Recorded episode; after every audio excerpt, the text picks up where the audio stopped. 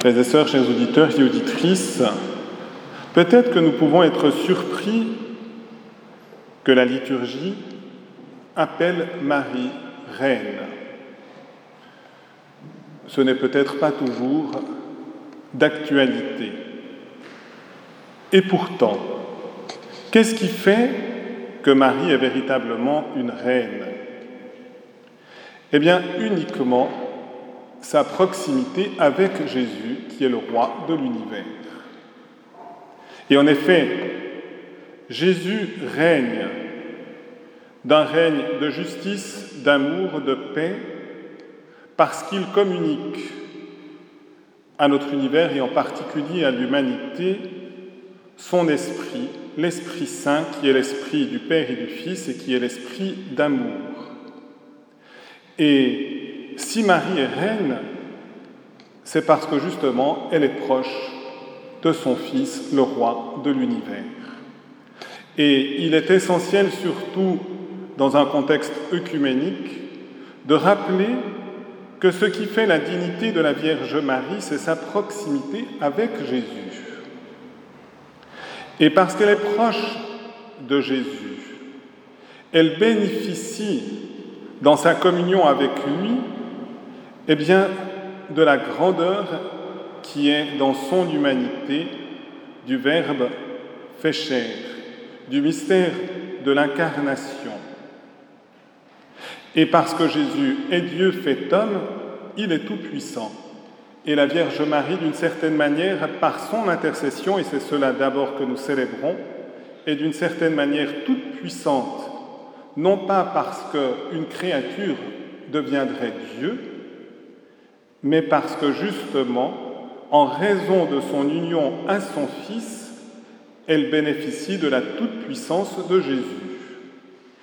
Et elle a justement tout pouvoir sur le cœur de Jésus.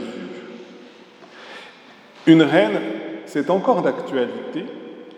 Une reine, souvent, on parle des reines de beauté pour les Miss Univers. Or, Marie est belle, mais elle est belle de la grâce de Dieu qui rayonne même jusque dans son corps glorifié. Et elle était belle dès le premier instant de son existence, c'est ce que lui révèle l'archange Gabriel lorsqu'il la salue, comblée de grâce. Elle est belle parce qu'elle avait la présence de Jésus dès l'Annonciation, et nous avons dans la liturgie choisi ce texte magnifique de l'Annonciation qui nous rappelle le début du salut. Nous avons aussi eu ce passage d'Isaïe qui nous montre la dignité d'une mère qui enfante son fils. Et cette prophétie d'Isaïe est proclamée dans la nuit de Noël. Et donc, Marie est une reine de beauté parce qu'elle est une reine de grâce et maintenant une reine de gloire, mais de la gloire divine. Et c'est parce que le mystère de la Sainte Trinité la pénètre entièrement que Marie a cette beauté.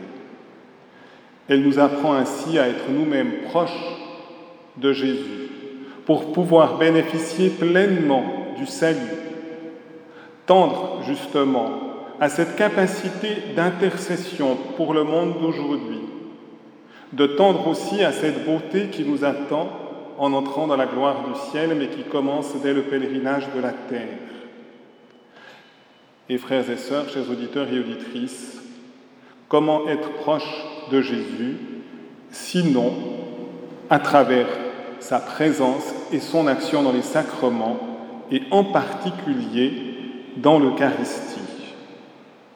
Si je souligne cette importance des sacrements et de la liturgie pour être en communion avec Jésus, avec Marie, avec toute l'Église, c'est que tout prochainement nous aurons à nous habituer à une nouvelle traduction du missel romain et que le pape nous a encouragés le 29 juin dernier par une lettre à bien nous former en liturgie pour pouvoir bénéficier comme Marie de la plénitude de grâce que Dieu veut nous donner et veut donner à toute l'Église. Amen.